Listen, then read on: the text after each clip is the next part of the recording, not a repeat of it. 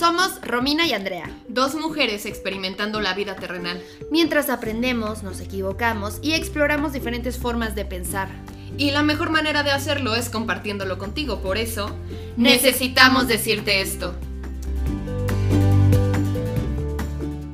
Hola, gracias por estar un capítulo más con nosotras en Necesito decirte esto. Estamos muy contentas porque hoy vamos a hablar de que no se trata de preguntarnos quién soy, se trata de preguntarnos quién estoy siendo en este momento. Estamos muy emocionadas porque nuestra invitada de hoy yo creo mucho en que hay personas que tienen magia y esa magia se vibra y hace rato justo le decía que tiene como estos polvos mágicos y es una persona que queremos mucho, con la que compartimos una parte de nuestra formación en el SEA, pero que de cerca o lejos también hemos compartido sobre todo eh, la vida y el crecimiento personal. Y gracias, Majo Jiménez, bienvenida. Hola bebé, gracias chiquitas.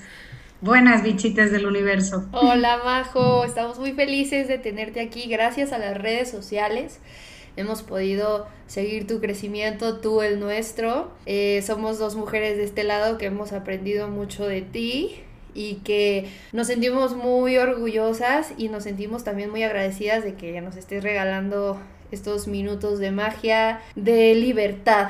Eh, llevamos un ratito hablando contigo antes de empezar a grabar el podcast y todo este tiempo lo único que ha sentido mi corazón ha sido libertad, libertad de ser y libertad de saber que no sé nada y que está bien, ¿no? Y que está bien también cuestionarnos todo y, y, y, que nuestro camino nos ha llevado hasta donde estamos o nos ha llevado por diferentes baches y, y subidas y bajadas que nos hacen ser quienes somos, pero queremos que le cuentes un poquito a los que estén escuchando este podcast. ¿Qué onda, Majo? ¿Quién eres? ¿Qué bruja eres? ¿Quién soy? Este, bueno, primero gracias bichitas por repensarme. Este, las quiero, siempre las he pensado, las sigo a las dos. Sabía ya, sabía que estaban haciendo este podcast y decía, ¿por qué no me han hablado? este, pero no, eh, muchas gracias primero por, por repensarme. ¿Quién soy? Les decía hace rato que es una pregunta muy difícil para una acuariana. Soy una bruja acuariana, luna en Tauro, ascendente Leo, con Marte y Venus en Pisces. Y lo demás no se los digo porque me van a querer manipular. Pero, este, soy, me gusta decir a veces en esos talleres, porque soy de esas que se mete a 10.000 talleres en la semana, que estoy siendo, ¿no? Como estoy siendo esta persona en este momento. No sé, mañana no esperen mucho que, que sea la misma. Este, en este momento estoy siendo entrenadora astroactoral. Estoy desarrollando una metodología que tiene que ver con la astrología, la fitomedicina y la actuación. Este, de momento lo estoy haciendo a nivel particular. Eh, me baso en la carta natal de, de, la persona, digo astroactoral, pero puede ser también artística. Trabajo a veces con directores o con este, pintores o con este, cantantes. Y la idea es a partir de tu carta natal ver qué herramientas este, podrías desarrollar, qué te viene a decir ese proyecto, qué tienes que integrar de ese proyecto. En el caso de la actuación, qué te viene a decir ese personaje, qué herramientas tienes del personaje, no importa si es un casting. Siento, pienso que nada es casual en la vida y que todo lo que nos llega nos llega por algo y hay que ser consciente de cada parte del proceso. Por un lado soy eso, por otro lado, soy co-creadora de Nicte Cósmica, que hasta el año pasado era una colectiva este, em, feminista de mujeres latinoamericanas y este año está siendo una grupa, un grupo, ya no somos solo mujeres, este, es transfeminista eh, y ya es no solamente reside en Argentina, que en su momento residía, ahora también reside en México. Hacemos astrología, arte, medicina, teatro, diseño, dibujo, sobre todo medicina natural. Estamos en contra de que las farmacias nos sigan envenenando y lo que insensibilizando nuestros cuerpos y lo que hacemos es crear medicinas como por ejemplo lo, lo, más famoso son los cigarros este los cigarros medicinales que ayudan a calmar la angustia y la ansiedad libres de nicotina y de tabaco y es una de nuestras creaciones porque sentipensamos que podemos cambiar nuestros hábitos. Y estoy siendo hija después de muchos años fuera de México, este, fuera de, de mi ciudad. Estoy siendo hija, estoy siendo hermana y ya se me había olvidado cómo era ese pedo. bueno, ya está, Y bueno, estoy siendo novia del gorro, pero eso ya llevo un buen rato y creo que ya nos vamos a graduar. Dentro de todo esto que nos contaste, ay, bueno, hay muchas cosas que, que, que, se me quedan, pero se me queda mucho tu forma de expresarte, Majo. Y creo que, bueno, fuiste nuestra maestra de voz. Y me encantan tus palabras y cómo hablas de estoy siendo ahorita esto, pero puedo ser otra cosa, ¿no? No te quedes con esto. Y cuando hablas de decir siento, pienso, porque sí, ¿no? A veces las personas es que siento o pienso o o sea, está está está padre escucharte pues tan tan libre, ¿no? Creo que dentro de tus palabras no hay no hay nada que te ate a nada y supongo que has pasado por todo un camino para llegar a, esa libertad. Bueno, primero te voy a decir que eh, me estás idealizando. este, porque como todas las personas, hay un chingo de cosas que me atan a muchas cosas. Entre otras cosas, todavía la vida me ata a ser ser humano, todavía no puedo ser transcaléndula como quiero ser yo.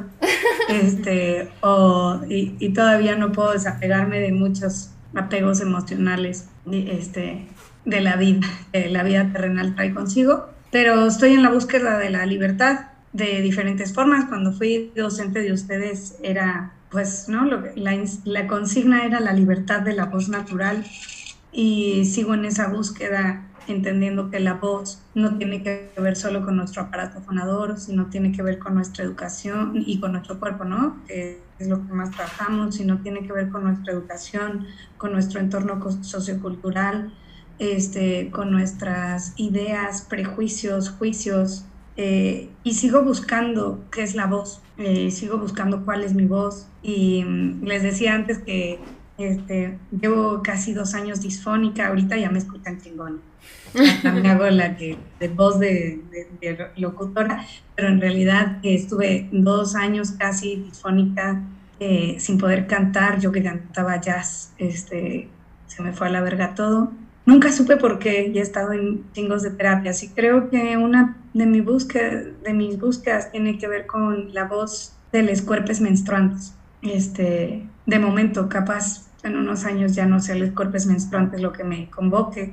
Antes podía decir mujeres, hoy no. Eh, pero sí me interesa mucho saber que si la voz es una extensión del cuerpo y es la parte etérea de nuestro cuerpo, ¿cuál es mi voz? ¿Y qué he hecho con ella? Y la busco todos los días. ya van a llorar. Sí, ya vamos a llorar. Soy muy buena haciendo llorar a la gente. sí, María José, desde eso sí, no ha cambiado. no ha cambiado. En realidad, bueno, esto que, que te decía de, de, compartir y que en realidad nosotros en este podcast lo que queremos es justo compartir desde tu experiencia, qué cosas te gustaría compartirle a la gente en cuanto a, a, nuestra voz, o a esta conexión con, el cuerpo, con la menstruación o con la sociedad o no sé, yo me pongo, me puse ahorita a, pensar en cuál sería la voz de Andrea y qué cosas de la sociedad y qué cosas que me enseñaron, de la educación que me han dado, etcétera, hacen que tenga la voz que tengo, ¿no? Yo me acuerdo que en los pasillos era de, hola Majo, y tú, hola Andrea, y alguien, ¿qué pasó, majo? Y tú, ¿qué pasó, Raúl? ¿No? Y entonces nos imitabas y a partir de esta imitación nos escuchábamos y entonces era el crear conciencia de, de esta herramienta y lo que dice, esta extensión de nosotros que dice mucho de quiénes somos, de cómo estamos, de qué rol tenemos en la sociedad que tengamos o que nos hayan puesto y que hayamos dicho, ok, sí, ¿no? Y que pueda ayudarnos a, pues, a aprender más de nosotros y de quiénes podemos o queremos ser. Pues es un chingo, pero hay, hay cosas que me gustaría decir. pienso, me gusta decir a veces que yo vengo del futuro, ¿no? Lo, viví los últimos cinco años en Argentina, como les decía a ustedes, y este, antes había vivido cinco años en Ciudad de México, antes cinco años en, en Madrid, pero casi siempre me gusta decir que, que vengo del futuro y cuando estaba en Argentina, que estaba muy metida en el movimiento feminista y en muchas asambleas y en muchos grupos, pensaba que yo venía del futuro porque venía del país más feminicida de Latinoamérica, o uno de los países más feminicidas de Latinoamérica, uno de los países más patriarcales y machistas, un país donde está naturalizado extirparle el útero a las mujeres y donde no tenemos que decir cada cuántas horas este, asesinan a una mujer. Y mm, me gustaba pensar, decir eso y ahora que estoy en México de vuelta, volví hace apenas unos meses, vuelvo a sentir que vengo del futuro porque vengo de un país donde la ola del feminismo llegó tan alto, tan arriba y nos revolcó tan cabrón que a México creo que todavía no pudo hacerlo la, esta tercera ola del feminismo, ¿no? Porque por supuesto que no dejó a un lado a todas las compañeras feministas que han venido pateando las puertas de hace millones de años, pero esta tercera ola que, que arrancaba en el 2020 en México fue este, asesinada por una pandemia. Y, y bueno, como siempre pienso que nada es casual, eh, me gusta a veces cuando hablo con la gente y veo todavía las propuestas o los pensamientos que tienen sobre la integración social, no te digo de la mujer, sino de, de las autopercepciones nuevas que tenemos y de las nuevas formas de, de, ejercer nuestra libertad. Pienso que Argentina es el futuro en ese sentido, ¿no? que el sur del continente, me gusta imaginar que es como el kundalini que ahí está la raíz que está despertando las serpientes y que vamos para allá.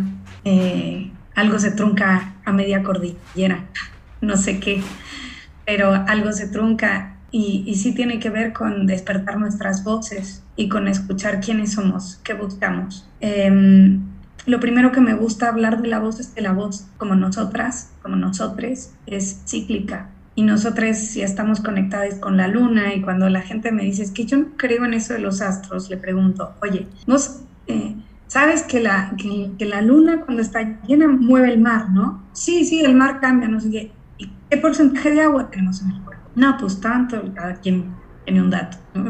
Tengo otros datos, dicen ahora.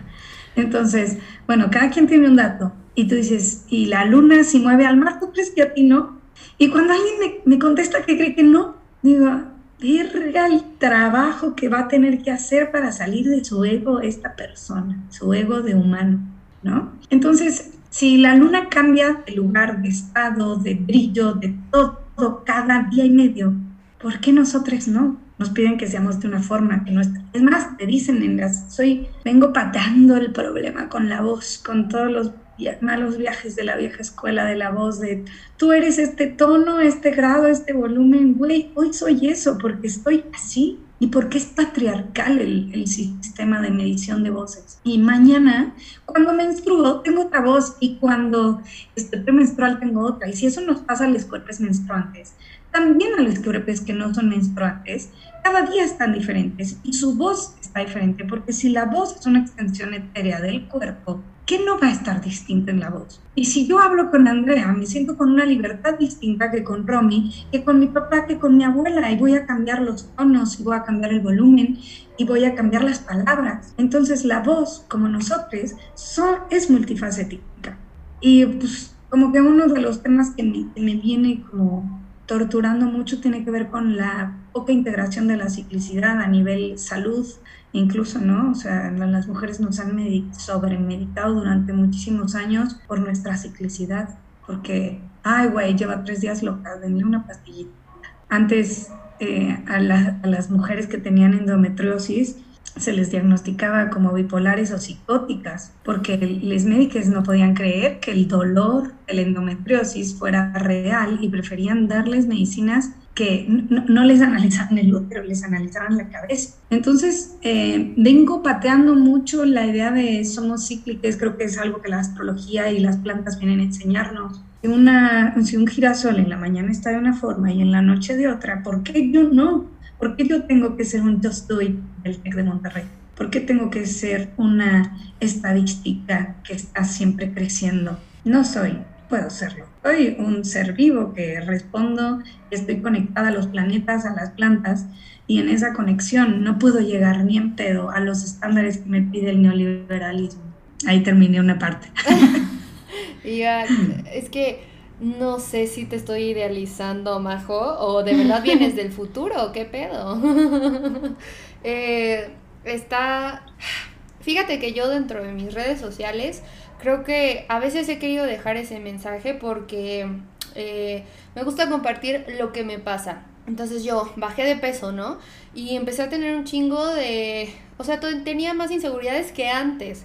Entonces, y todo el tiempo me tomaba fotos y veía mi panza y, ay, ya está creciendo y no, ¿por qué? Ah, tengo que ser flaca. Y entonces o sea, de estar bien y toda la gente me decía, te ves increíble, estás en tu mejor momento, empecé a estar en esta onda, entonces lo compartía y de repente hacía mucho ejercicio y de repente ya no. Y todo eso yo lo compartía y había mucha gente que me decía justo eso, ¿no? O sea, güey, decídete, o vas a hacer ejercicio o no, o vas a ser flaca o no. O sea, neta, todo el tiempo cambias de, de, de forma de pensar.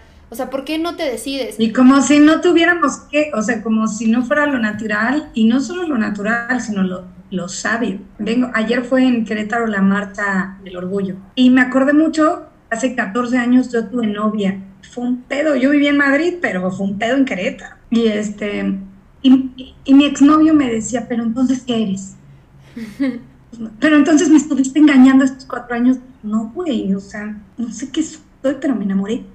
Y hay una frase muy, siempre, yo siempre la retomo de Murakami, este, en Kafka, en la orilla, que dice, el personaje humano le, le pregunta a un gato, ¿cómo te llamas?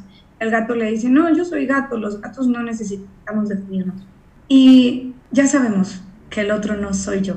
Entonces, eh, me pareció de una sabiduría absoluta de decir, ¿por qué? Y tengo muchos primos, sobrinos que vienen como soy la tía que fue la primera lesbiana del, grupo y aparte ahora nos reíamos porque ahora que tengo novio decíamos, es que mi papá nos ve como que, pero ahora los gays andan con las lesbianas, como mi, mi, mi novio está bastante construido, lo sienten como puto y a mí me sienten lesbiana, entonces dicen, güey, qué pedo, los gays son novios de la lesbiana, ¿no? Y yo les digo siempre, güey, ¿por qué te tienen que definir? O sea, creo que la sabiduría más grande que tiene la generación Z tiene que ver con eso, con decir, güey, hoy soy esto y hoy me gusta esta persona y mañana me gusta esta otra. Y que el problema de la definición es de, las generaciones viejas porque las generaciones nuevas les chupan un poco y hacen y somos las viejas que necesitamos pero dame una etiqueta pero es amarillo verde para saber quién eres qué, qué, qué sos. Y, y creo sobre todo que si hay algo que nos viene a enseñar la pandemia es a desestabilizarnos y a decir güey no sabes nada no sabes nada. Lo que creías que sabías, no lo sabes. Les decía al principio, o sea, es hermoso que me llamen cuando está el nodo norte en, en Géminis diciendo, pateando todos los viejos paradigmas del nodo Sagitario, diciendo, güey, lo que nos queda es la pregunta y habitar la pregunta y aprender a habitar la pregunta. ¿Quién soy? No sé, estoy en mi eje, pues no sé, güey, tengo 36 años y tengo el pelo de rosa y uso una verga en el entrecejo. Este, sí, Romy, pero tú eres todavía más joven y famosa. Una loca de provincia. Una señora de provincia, hermana. Este, entonces, es eso. ¿Quién soy? Pues no sé, pero estoy siendo esta, hermana. La verdad que darte respuestas Solo te digo, habitemos la duda, a ver quiénes vamos a hacer próximamente. Justamente hace rato hablaba con Romy de eso. Eh, hay un podcast que a nosotros también nos inspiró y a mucha honra porque creo que han hecho un trabajo muy importante, que es el de Se Regalan Dudas. Y le decía a Romy, es que creo que al final el éxito y... Sí, el éxito ¿no? Como resultado, pero en realidad lo increíble de este programa, de este podcast, es que no viene a leccionar, sino viene a cuestionar. Y es, creo que es lo más importante, eh, cuestionarnos. Y justamente eh, este regalo que nosotras como actrices nos ha dado la carrera y los talleres y las clases de actuación es que estamos constantemente preguntándonos, hoy cómo estoy, hoy quién soy, hoy qué quiero. ¿Cómo está mi cuerpo? ¿Cómo está mi cuerpo hoy? Y creo que ese es un gran regalo. Sí, creo que es un, un gran regalo. Hay algo, hay algo que nosotras en, en NICTE peleábamos mucho cuando, cuando le empezamos a armar hace tres años, porque, pues bueno, imagínate, eh, 10 mujeres, ¿no? En su principio éramos cuatro, pero 10 y un varón. Y entonces una, la brasileña, que yo siempre la, la, imito como dictadora, decía, no, pero chicas, por favor, no vayan a salir a las redes con la cerveza y el porro, porque vendemos plantas y medicina natural, y qué va a decir. Y entonces yo le peleé, le decía, y la mexicana, no mames, Micheli, o sea, yo soy esto, güey. O sea, si tengo que vender que soy una yogi, pues no va a durar nuestro marketing un minuto, porque la gente, porque, mm, o sea, tuvimos mucha resonancia muy rápido y de repente éramos referentes de una movida que estábamos aprendiendo. Y yo le decía, güey, pero yo no voy a poder sostener en la calle, no soy mexicana, hermana, soy alcohólica hasta mi puta madre. O sea, si me dices que tengo que estar en un bar fingiendo que solo fumo hierbas y hago pos y mascaré, porque... Eh, y además, ¿no? Yo siempre digo que esta ya es mía, pero yo digo que las brujas inventaron el alcohol, Digo, no mames, ¿quién que maceró las hierbas en alcohol? Las brujas, y fueron las primeras que estaban ahí, chingue y de a ver qué pasa. Entonces, eh, la posibilidad de ser distintas todos los días y de no venderte, ¿no? Que hoy, hoy vivimos esa vorágine horrible de, de, estar todo el tiempo como, eres tu branding, ¿no? Ahora que estoy en México me tengo que meter en todo este marketing que me, me, me me estalla el cerebro de tu branding, quién es tu marca, cómo es tu marca, qué es tu marca, y uno es una marca, entonces, ah, verga, tengo que usar los mismos colores siempre, pero yo no quiero usar siempre pasteles, mañana capaz de usar negro, la puta madre.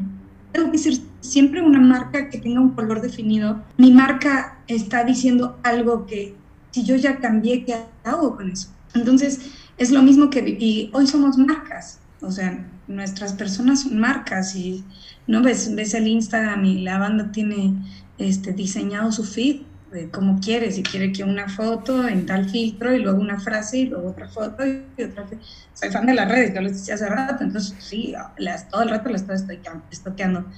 Y digo, no mames, pero ¿y si un día quieren poner todo rayado? ¿Qué? Pero no se puede, porque no ver con el branding?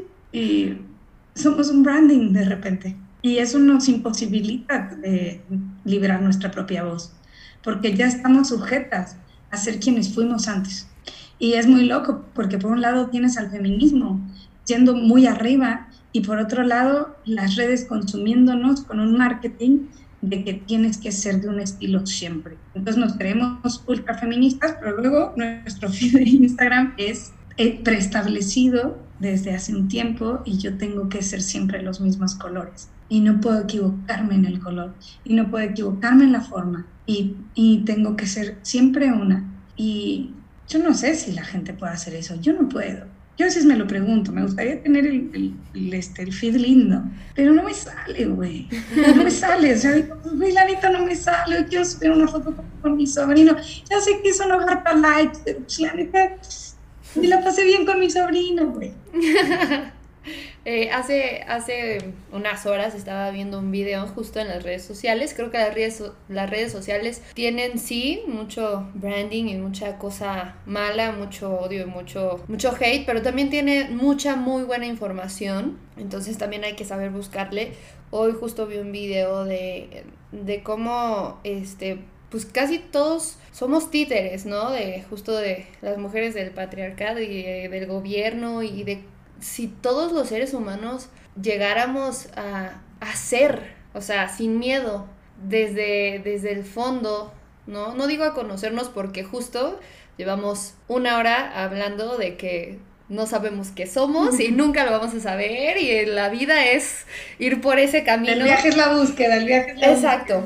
Pero cuando puedas llegar a ese, a ese camino, por lo menos, de, de verdad en ti, y, y, sin miedo, seríamos capaces de hacer cosas muy chingonas y, y, de, y de creer realmente en nosotros y de dejar de ser títeres y de escucharnos y de entender y de crear y de, no sé, yo creo que, que nos da miedo ser realmente. Y es fácil, es fácil seguir reglas, es fácil, ah, sí, tengo que crear una red social y tengo que ser una marca y tengo que eh, salir y ser un un buen ciudadano y tengo que hacer las cosas y, seguir las leyes y es fácil, ¿no? Es fácil llevar el ritmo de vida monótono que desde que nacimos nos, nos, nos lo ponen ahí, ¿no? En la mesa y estudia y no sé Y creo que es una de las, de las este, grandes potencias que ha traído el, feminismo, ¿no? Como patear la puerta de no ser quien tienes que ser,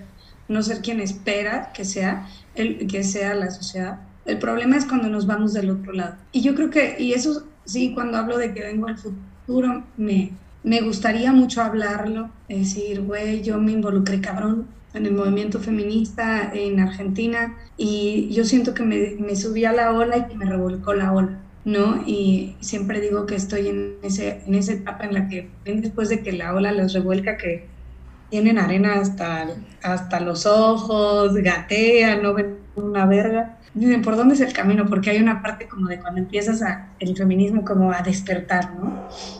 y hasta ver que te gustan tus amigas y todo, todo, desde, ay, qué lindo esto, qué lindo lo otro, yo soy, me estoy volviendo, ¿no? Luego estás hasta arriba con tu bandera diciendo, la verga el mundo, nosotras vamos a ganar, se va a caer, sí, su puta madre.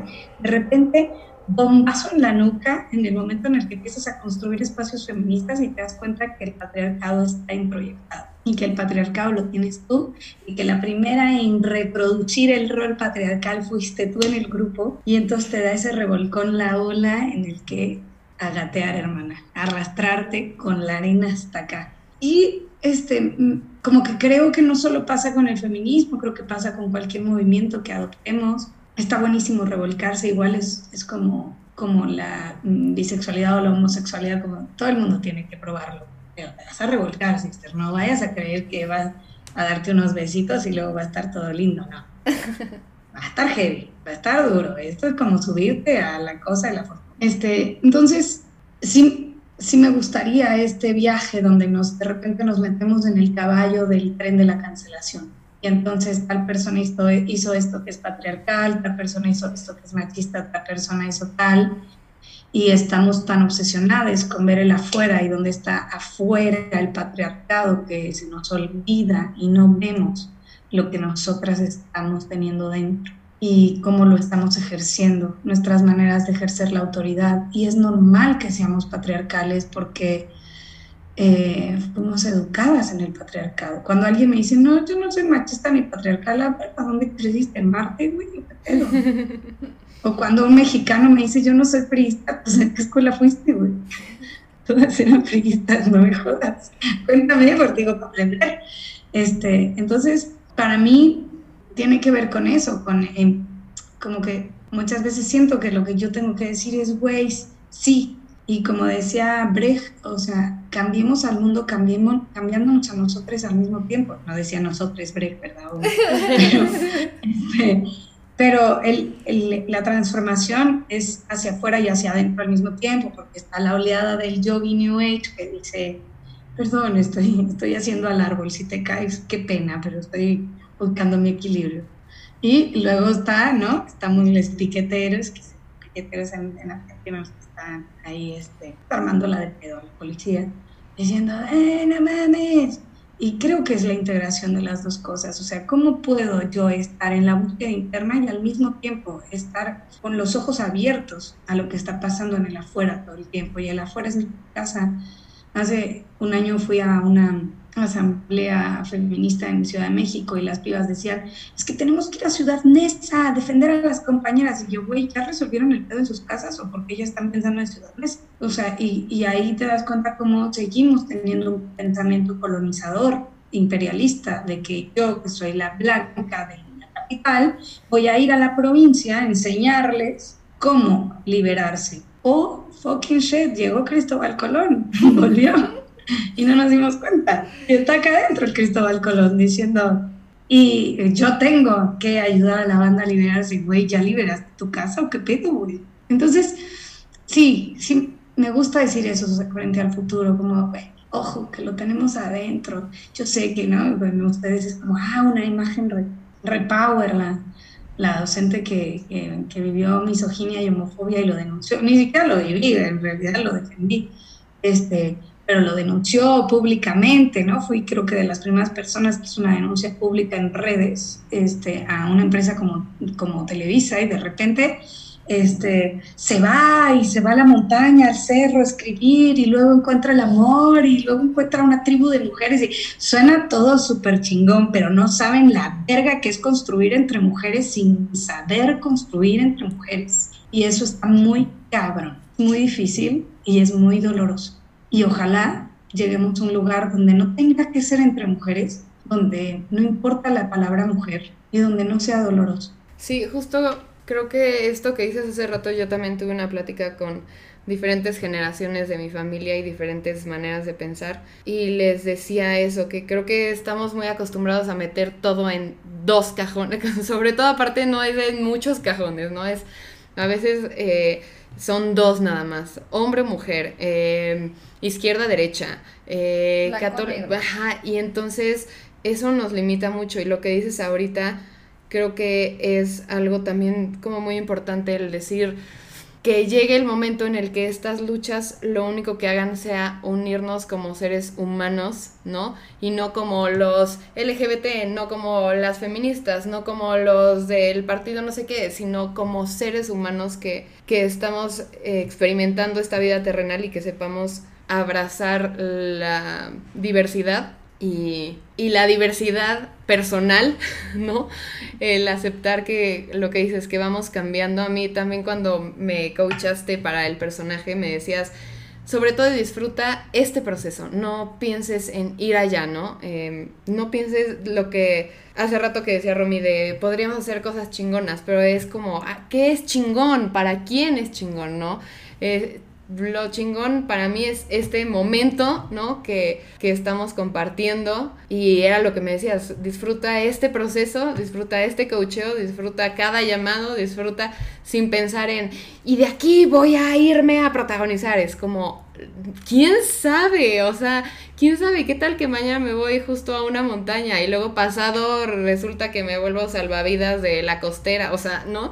Y abrazar que aparte como seres humanos tenemos esa posibilidad de cambiar y de ser diferentes versiones de, de seres humanos. Es una de las cosas que trae Plutón en Capricornio, ¿no? Viene, es un planeta que está destruyendo todas las viejas estructuras y al romper las viejas estructuras, una es esa, ¿no? Antes teníamos como una línea a la que llega un tipo de ascenso si bien hemos ido rompiendo el que no, porque soy mujer, me gradúo y luego me caso y luego tengo hijos y luego casé, sino hemos ido rompiendo diferentes lugares, pero que también al mismo tiempo hay una tendencia meritócrata de ir hacia allá, de, de, tener, de tener todo claro. Este, yo cuento siempre la anécdota de un día que me fui a correr y me quería hacer la, la chica Nike, que obvio ni llego a los tenis Nike, pero me quería hacer la night, entonces estaba corriendo y veía una montaña y decía, voy a llegar a esa montaña, mi objetivo es la montaña, mi objetivo es la montaña. vale, ponte un objetivo. Soy muy poco ese tipo de persona, pero es lo intento porque creo que a lo mejor por eso no me va tan bien de vez en cuando. Y mientras estaba intentando ir a la montaña, llegó una ola del mar y me tiró a la verga. Y yo dije, güey, claro, no me di cuenta dónde estaba corriendo. O sea, por estar tan obsesionada con la puta montaña, no me di cuenta que estaba corriendo ya en el medio del mar y me llevó una ola. Y para mí es lo, literal de, la metáfora de lo literal, lo literal de la metáfora, es decir, todo el rato estamos tan obsesionados con a dónde tenemos que llegar que se nos olvida dónde estamos. Y saber que dónde estamos no quiere decir que es donde vamos a estar siempre, porque el universo está en movimiento constante. Y eso nos genera mucha frustración porque la ansiedad, que es la enfermedad que vivimos hoy todos, tiene que ver con la incapacidad para vivir el presente. Estamos todo el rato queriendo pensar, pensando dónde vamos a estar mañana, quién voy a ser, qué voy a hacer, cómo voy a ser, qué esperan más de mí. Y con la incapacidad de vivir el aquí y el ahora. Es decir, güey, yo le decía a una estudiante cuando fue la, la pandemia me decía, Majo, ¿qué vamos a hacer? Le decía, güey, somos actrices, llevamos toda la vida entrenando a poder estar en el aquí y el ahora. Es el momento de poder llevarlo a cabo. Y vamos el aquí y el ahora. Luego no podemos una verga, ya estamos viendo si va a haber una producción en no sé dónde y cómo meterme. Pero lo ideal es que diga, bueno, el aquí y el ahora es que se apagó la luz afuera, no, se apagó la luz, se apagó el movimiento.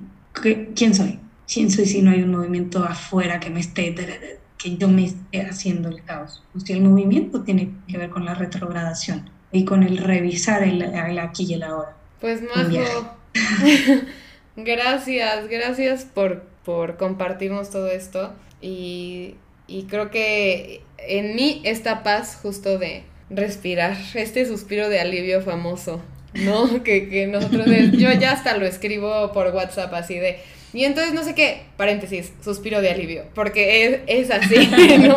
Es este de, ah, ok, aquí, ahorita, esto soy, quién sabe después qué, pero esto, como dices, nada es casualidad. Solo les quiero decir como final para actores, actrices, si están tan obsesionados, obsesionadas con querer llegar a ser alguien, como no sé si mi objetivo es Alma Hayek, yo vieja pongo a Alma Hayek, obvio que ustedes tendrán jóvenes nuevos, pero eh, una se pone tan obsesionada con llegar a ese lugar que no puede disfrutar ninguno de los lugares más en los que habita y que ningún personaje le es suficiente y que ningún proyecto, y se los digo yo, digo, ustedes saben, trabajo con protagonistas, con antagonistas, con directores, y el viaje siempre, más que les dé actuación, les doy tranquilización, que es, vive tu personaje, vive el presente, vive lo que viene a contarte este proyecto y este personaje.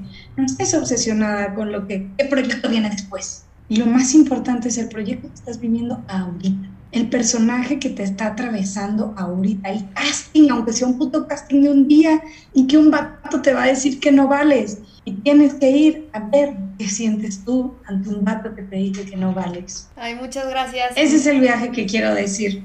Gracias, gracias, Majo. La verdad es que para mí en lo personal sí ha sido completamente un suspiro de alivio, un, un, un, golpazo al aquí y ahora y un relajamiento también. Creo que en estos días yo he estado llena de, de preocupaciones del futuro, de quién soy, de a dónde voy, de juzgarme a mí misma, de estar mucho en el afuera y no en el adentro, de, de ver todo lo malo y no lo bueno. Y creo que al final es este momento, es este el aprendizaje, es hoy, soy esto, estoy siendo, como tú dijiste, y, y no está bien ni está mal, simplemente está.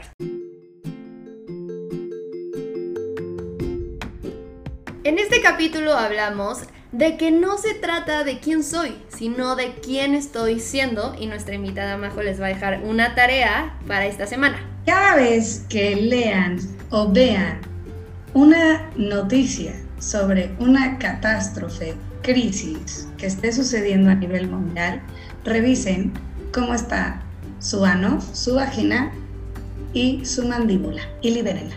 Les recordamos seguirnos en nuestras redes sociales arroba necesito decirte esto. María Jiménez y arroba Nicte Cósmica MX. Y nuestras redes personales arroba Andrea de Fátima, arroba Romy Marcos. Y nos vemos en el próximo capítulo de Necesito, decirte, esto.